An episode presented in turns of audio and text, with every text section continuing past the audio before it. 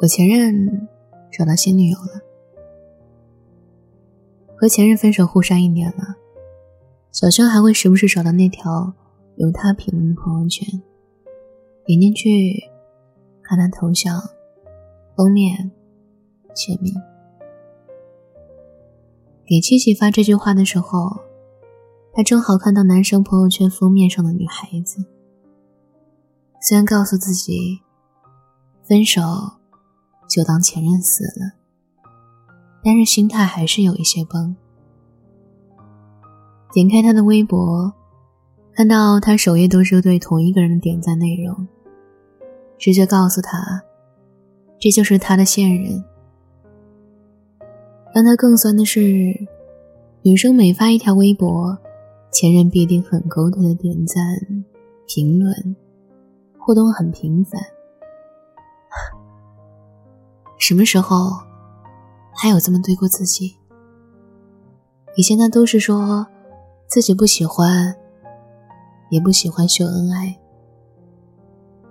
女生的微博里有很多男生的痕迹，比如时不时艾特一些男生，还发一些他们一起去旅游的照片。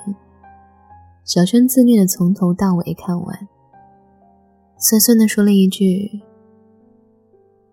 长得也就一般，他怎么会喜欢这种类型？”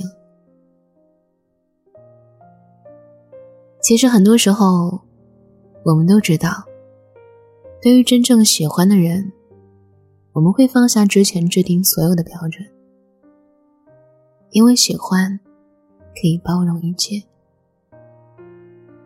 道理都懂，唯独不肯承认，他真的不那么喜欢自己。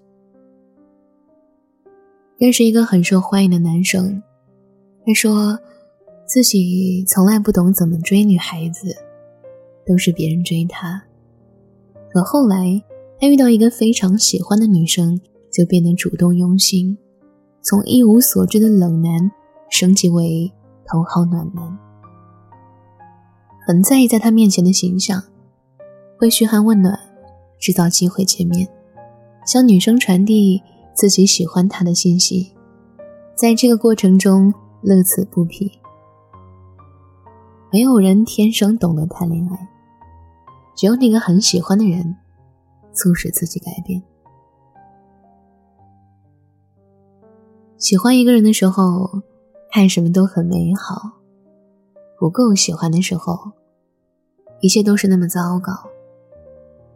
随之而来的是还有诸多挑剔：“你再温柔点就好了。”我喜欢黑长直，你不如留长头发吧。我没空去找你，你有空就来找我吧。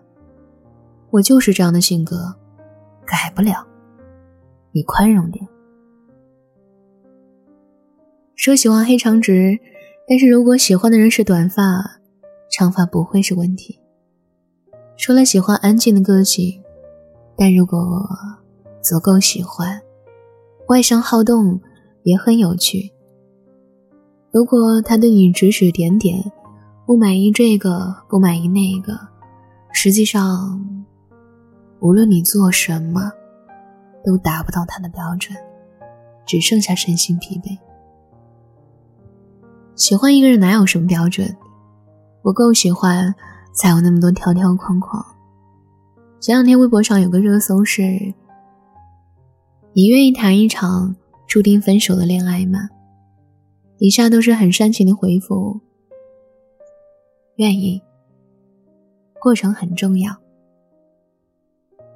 朋友很不屑的说：“没有必要那么煽情，其实就是不够喜欢。”也有这么一种人，他们只想解决一个人生活的难题，就随意找个伴，没有想过要走到最后，那就注定分手了。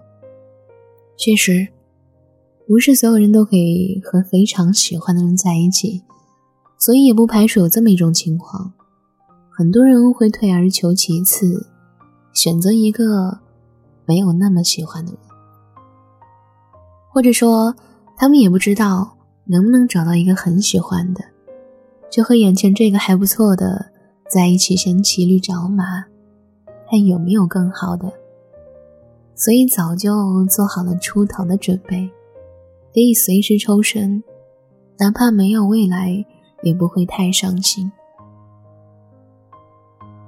很多人不是选择谈恋爱，而是选择脱身而已。脱单很容易，只要点个头就好了。可能出于无聊寂寞，刚好遇到一个条件还行的，就能在一起。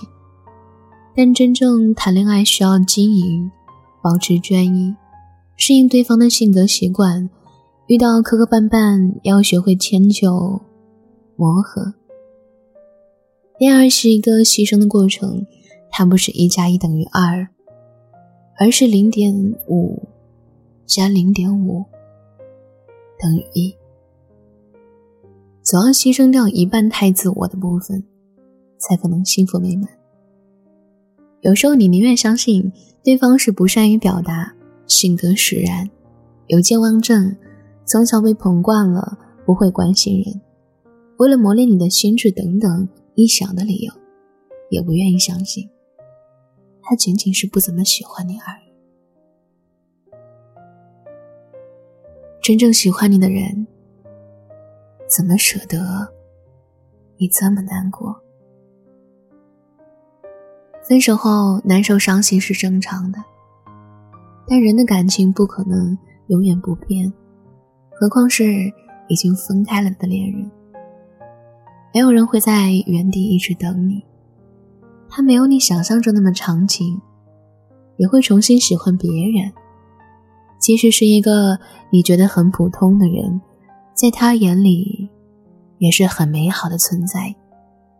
爱情是锦上添花。不是雪中送炭，如果有，当然好；如果没有，也不会有太大问题。把爱情当成救命稻草，才是失败的致命原因。虽说经历过绝望才会珍惜开朗，但是也没有必要一直停留在绝望里。像今天背景音乐唱的一样，难过会过期，吸一口新鲜空气。他不喜欢你。你也会有下一个很喜欢的人。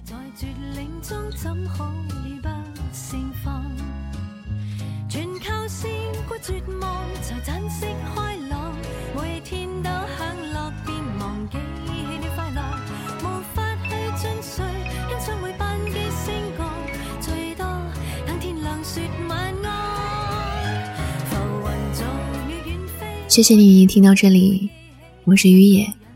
微信公众号搜索“念安酒馆”，想念的念，安然的安。夜深人静时，我想跟你聊聊我的故事。晚安，亲爱的你。